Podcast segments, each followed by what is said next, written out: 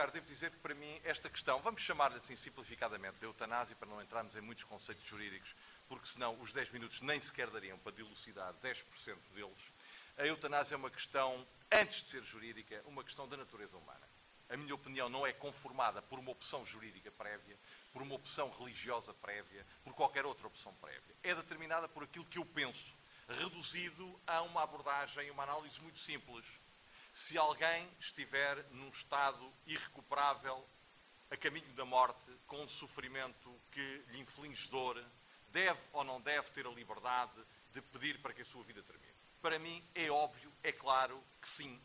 E tenho até, com toda a tolerância democrática que coloco na abordagem de todos os aspectos que mereçam polémica, alguma dificuldade em perceber que algumas pessoas se oponham a que alguém termine com o seu próprio sofrimento, numa opção esclarecida, numa opção consistente, numa opção verificada, numa opção continuada e numa opção que não mereça margem para dúvidas. Estas já são questões mais de índole jurídica, garantir estas traves mestras, mas o que eu gostaria de deixar em primeiro lugar bem claro é que para mim o direito conforma no plano positivo, no plano da lei, no plano do regulamento, no plano do, no plano do código ético, aquilo que é correto, como diria o Ulpiano, para mim, o que é correto é permitir que alguém, na situação que descrevi, e que é basicamente a que é descrita no manifesto, alguém decida pela sua própria vida. Aliás, curiosamente, essa é a opção, essa é a opinião dos professores Jorge Miranda e Rui Medeiros quando anotam a Constituição e, nomeadamente, o seu artigo 24. É para mim uma falácia, mas é mesmo uma falácia, um sofisma, dizer-se que a forma como a Constituição protege o direito à vida, e bolas teria de proteger o direito à vida, como é óbvio, a vida é o início e o fim de todas as coisas, é a razão de ser toda a conformação jurídica, portanto tem de ser protegida. Mas é uma falácia, dizia eu, que vir argumentar que em face dessa disposição, então a vida, sem agora discutir aqui, como sabem também o conceito de morte é um conceito jurídico igualmente, sem discutir aqui quando termina a vida e quando começa a morte, se me é permitida a expressão, dizer que esta norma obrigaria a manter estados degradantes de sofrimento, irrecuperáveis, irreparáveis e que, portanto, do meu ponto de vista, cabem claramente na esfera esclarecida, bem entendamos, esclarecida de quem. Ora, portanto, é esta axiologia jurídica que, do meu ponto de vista, demonstra bem o que é reserva, o que é reserva absoluta e intangível da vontade da pessoa humana. Eu fui aqui referido que sou professor na Universidade Católica, sou professor convidado de retórica forense e uma das questões procuro sempre colocar aos meus alunos, no princípio, para aquecimento dos motores e adaptação a uma aula que é efetivamente algo esotérico em face dos padrões comuns em vigor, eh, colocar-lhes assim uma questão que se diria agora fraturante. E a última que me ocorreu foi esta. Vamos imaginar que numa aldeia pequena, daquelas despovoadas em Portugal, existem basicamente duas famílias eh, e só existem dois jovens, o Manuel e a Maria. E a família do Manuel quer muito que o Manuel case com a Maria, a família da Maria quer muito que a Maria case com o Manuel, isso é a garantia de continuidade de gente ali na Terra, eles gostam muito um do outro, são amigos de infância, conhecem-se há muitos anos. O único problema é que a Maria não quer casar com o Manuel. Também é fungível, poderia ser ao contrário. Agora ocorreu-me pôr a Maria mais rebarbativa. A Maria não quer casar com o Manuel. Então que vontade deve prevalecer? A da Maria ou a da família da Maria, da família do Manel e a do Manel? Que vontade deve prevalecer? A da Maria de não casar ou a do Manel de casar? E depois isto nasce um debate que, com que eu procuro significar que há áreas da vontade, do reduto da nosso, do nosso querer, do nosso ser, da nossa opção, que não podem ser tocadas por nenhum legislador. E a mim choca-me, e a mim choca-me, que o legislador se oponha a que numa fase terminal da vida de alguém, numa fase terminal da vida de uma pessoa, o legislador a proíba de terminar com aquele sofrimento atroz e a proíba de fazer o seu caminho e de considerar que o seu caminho terminou.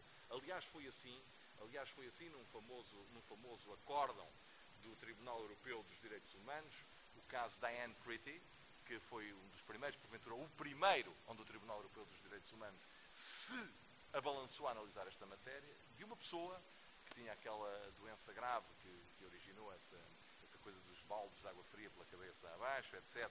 Tinha essa doença gravíssima, estava num estado de grande sofrimento, já não conseguia ela própria pôr termo à vida e o marido pediu às autoridades do Reino Unido que lhe permitissem ele colocar termo à vida da mulher e pedir apoio nessa, nesse desejo. E isso foi negado. E é impressionante a forma como o Tribunal Europeu dos Direitos Humanos disserta sobre a questão, pondera as razões A, pondera as razões B, pondera as razões C. Não vou agora aqui ter tempo para analisar em detalhe esse acórdão, mas conclui proibindo, proibindo, embora por razões meio formais, meio substanciais, que seja isentada a responsabilidade criminal do marido, como ele pretendia, caso ele decida mesmo ajudar a mulher a pôr termo à vida. É evidente, é evidente que nós uh, temos bases e balizas que são inultrapassáveis. São as tais linhas vermelhas que não se podem ultrapassar. No fundo, no fundo, no fundo, o nosso receio relativamente à possibilidade de despenalizar, de retirar da esfera do homicídio, seja a pedido da vítima, seja o incitamento ao suicídio, seja qualquer outra figura do Código Penal. O nosso receio é que haja abusos, é que haja abusos aliás, os anotadores da Constituição que há pouco referi, também fazem uma longa dissertação sobre essa matéria, que se, aproveite, se aproveitem as faculdades legislativas para se ir mais longe, para se ir contra a intenção da pessoa, para se alimentarem desígnios de alguém que tem vontade de receber uma herança, de alguém que tem um, qualquer um desígnio uh, que desvie o fundamental daquilo que é a axiologia da alteração. Mas para mim o que é claro é a necessidade de distinguir duas questões. Em primeiro lugar, a opção de permitir a alguém que num estado terminal, em sofrimento atroz, em dor profunda e num cenário de irrecuperabilidade manifesta, queira pôr termo à vida. Do meu ponto de vista, eu que sou um amante da vida, eu que sou um amante da vida, isto é de uma crueldade que nenhuma ordem jurídica deveria suportar. E não encontro nenhum valor transpessoal que justifique esta ditadura da amarração à vida. Porque, para mim, o direito penal e o direito de uma maneira geral tem sempre de ser antropocêntrico, tem de sempre estar centrado no ser humano, tem de sempre estar centrado no que é lógico e no que é bom. Coisa diferente, no que é correto, coisa diferente é a forma como se legisla e a possibilidade de blindar o sistema jurídico, a possibilidade de blindar o sistema jurídico a, a desvirtuação daquilo que efetivamente se pretende. Nós aqui devemos seguir condições objetivas e subjetivas. As objetivas são claras, são definidas no manifesto que subscrevi e na lei que agora se coloca em discussão, no, no projeto de lei, para ser mais correto, que agora se coloca em discussão. Trata-se de um sofrimento atroz, de um sofrimento que efetivamente coloca o ser humano numa situação de miséria, de dor, irreversível e recuperável. Não é um sentimento frívolo, um desgosto pontual, uma circunstância de, de acidental da vida, não é nada disso. Se depois a lei for maltratada, malbaratada, isso é outra questão. Problema que se coloca com esta lei e com o sistema legislativo de uma maneira geral. E depois, garantida a objetividade de uma boa lei, temos de garantir a situação subjetiva. Aquilo que eu chamaria o primado da vontade. O primado da vontade. Da vontade do ser humano que é afetado por aquela questão concreta e que ninguém, nem familiares, nem amigos, nem convicções religiosas, nem o que quer que seja, pode impedir de escolher o que o tolhe e o retira daquele sofrimento atroz. Essa vontade, obviamente, tem de ser legítima e manifestada de forma correta, tem de ser consistente, tem de ser consistente, tem de ser permanente e tem de ser verificada. Portanto, se for legítima, se for profunda, se for consistente, se for permanente e se puder ser verificada, então deve a pessoa visada decidir do seu próprio destino.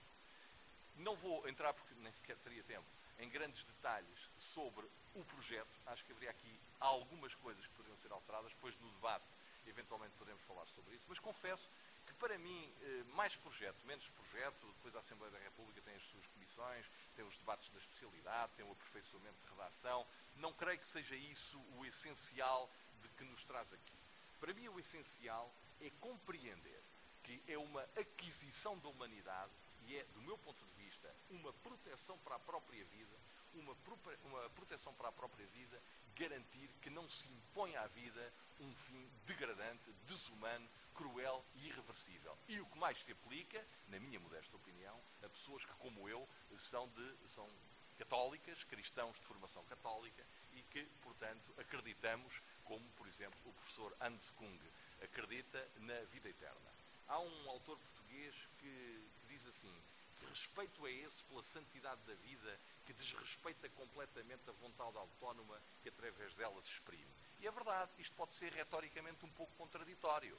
A proteção da vida alia-se na própria Constituição à proteção da dignidade da vida, da qualidade da vida. Mas há uma coisa que nenhuma proteção da vida pode impedir, pelo menos no plano terreno, terrestre, é que a vida é finita e que a vida tem um fim, que esta caminhada termina mais tarde ou mais cedo.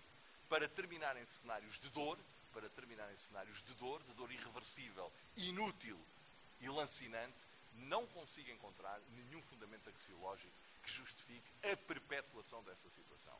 Há quem diga, bom, mas há maneiras de evitar essa dor, de atenuar essa dor. Bom, então não há dor. Ou há dor ou não há dor. E por isso esta lei prevê um conjunto de mecanismos no plano médico, não sou médico, não entendo sobre a matéria, mas entendo o que aqui está escrito, quer no plano médico estrito da patologia que gera a dor, quer no plano do acompanhamento psicológico, que certifiquem as situações objetivas que acionam a vontade subjetiva, tal como protege, nomeadamente por recurso ao testamento vital, as situações em que a pessoa, entretanto, deixa ela própria de poder manifestar a sua vontade. Portanto, creio, para terminar, creio que já estou a violar um bocadinho o tempo, um, creio que tiraria três conclusões fundamentais. Em primeiro lugar, é, na minha opinião, compatível e absolutamente ajustável e humanamente reclamável a proteção do direito à vida prevista na Constituição. Obviamente, a condenação severa do homicídio prevista no Código Penal, com a decisão a tomar quando essa vida está condenada e impõe ao visado um sofrimento inútil e um sofrimento que degrada estraga, desprestigia o que é o essencial da vida. Não estamos a falar, repito, de coisas frívolas, banais, de um sofrimento, de uma dor, de um desgosto, de um braço partido, de uma perna partida, de uma amputação, do que quer que seja. Estamos a falar do último, último troço a percorrer, um troço que está inapelavelmente a chegar e que ou é antecipado na sua conclusão ou impõe como uma espécie de castigo inútil uma dor lancinante até à morte. Primeira questão, não há incompatibilidade. Segunda questão, é preciso, obviamente, como na generalidade das leis, garantir que o sistema funciona e não é ludibriado. E este projeto tem um conjunto de pesos e contrapesos, tem uma espécie de um itinerário de manifestação e de preservação da vontade, de verificação da vontade e de revogabilidade da vontade que me parece absolutamente aceitável.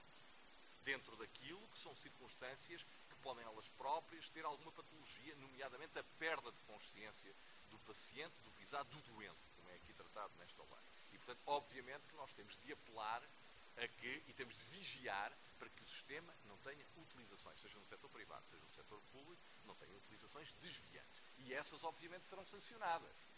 Porque se é verdade que se despenaliza no Código Penal a morte provocada nestas condições, por maioria de razão, se não for provocada ao abrigo desta lei, essa morte continuará a ser, consoante o caso, homicídio, incitamento ao suicídio, homicídio a pedido da vítima, que são os termos técnicos que aqui se designam.